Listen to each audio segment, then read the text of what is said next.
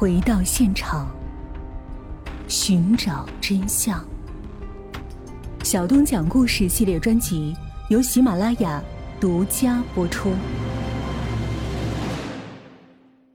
其他四个暴徒看到自己的同伙这次真的被打倒了，看来这回是要给他们来真的了，便嗷嗷的嚎叫着，蜂拥的冲上来。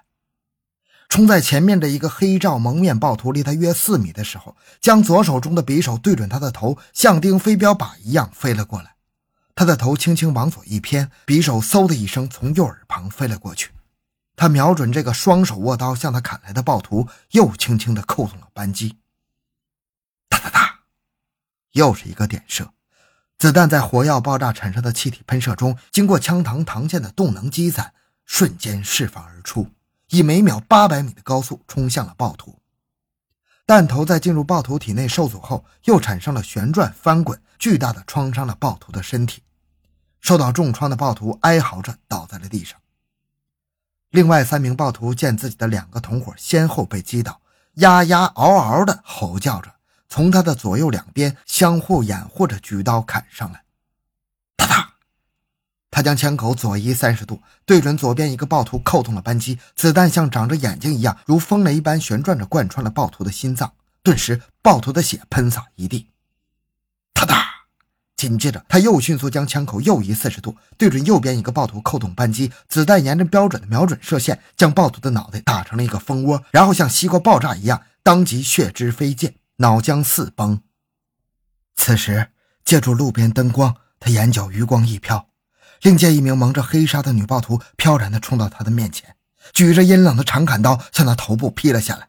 他用枪管一挡，在枪口划向暴徒胸口的那一瞬间，他果断扣动了扳机。哒哒，又是一个点射，两团火光一闪，子弹像切豆腐一样，毫不客气地从女暴徒的胸膛里飞了过去。冲上来的五个黑衣蒙面暴徒陆续中弹，一个接一个的倒下去了。有的直挺挺地躺在地上，血液从其下身哗哗地流淌出来；有的侧身倒在地上，手上还抓着砍刀；有的蜷缩着身子，盘着着双腿，不停地颤抖。他举枪快速环视了四周，确定周边没有了暴徒，才松了一口气。这时，他听见被他第一个击倒的黑纱蒙面女暴徒哼了一声，正在用右手支撑着地面，歪扭着身子，试图强行站起来，竟然还在做垂死挣扎。女暴徒被子弹打倒了，又被伤口疼醒了。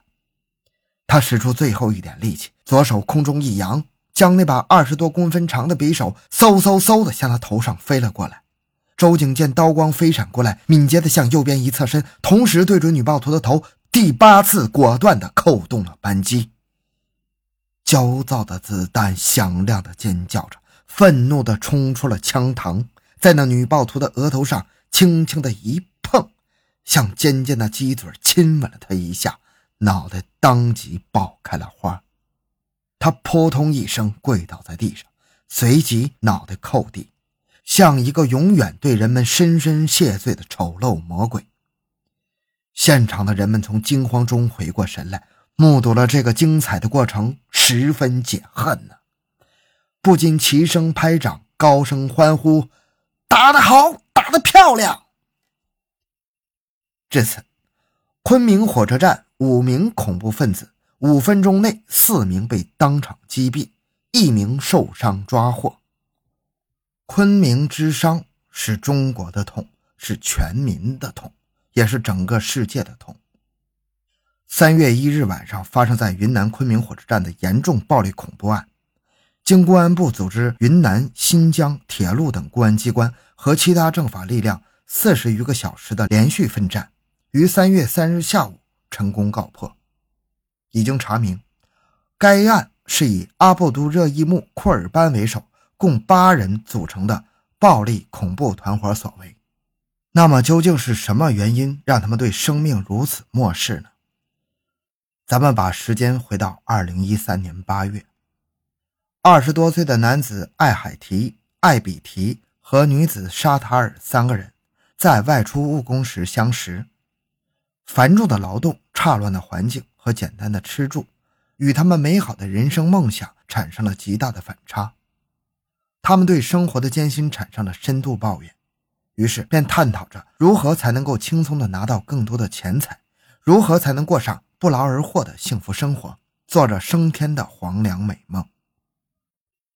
同年十一月，他们又与同样具有升天梦想和极端思想的二十多岁男子托尔逊、买买提和托和尼亚兹三个人结识。他们认为，人如罗马一样辛苦奔波一辈子，到后来也必然会黯淡无光的死去。人生的目的就是死去，而迟死不如早死，早死早超生，早死早上天堂过幸福日子。那么，如何才能升天呢？艾海提早就看过、研究过国外的一些极端恐怖袭击的活动，那些人在或爆炸、或燃烧。或砍杀等暴力恐怖活动中死去了，被一些别有用心的人鼓吹为英雄、幸福升天。他对那些人佩服的五体投地，于是他对大家说：“人家说外国有天堂之路，我们可以像外国的精英一样出境去国外，发布恐怖活动，可以让我们的灵魂超度。”于是，在艾海提的组织下。他们对极端思想和极端活动一拍即合，纠集在一起，开始了暴力恐怖训练。到了一四年的二月，他们六个人经过仔细研究和认真准备后，流窜到了云南红河州，准备择机从红河边境出境，去国外参加极端恐怖活动。同时，他们在不停地寻找新的同伙加盟，以壮大队伍。很快，他们认识了在旧市开理发店有同样极端恐怖思想活动的。阿布都热伊木·库尔班，还有托和提夫妻二人狼狈相聚，臭味相投。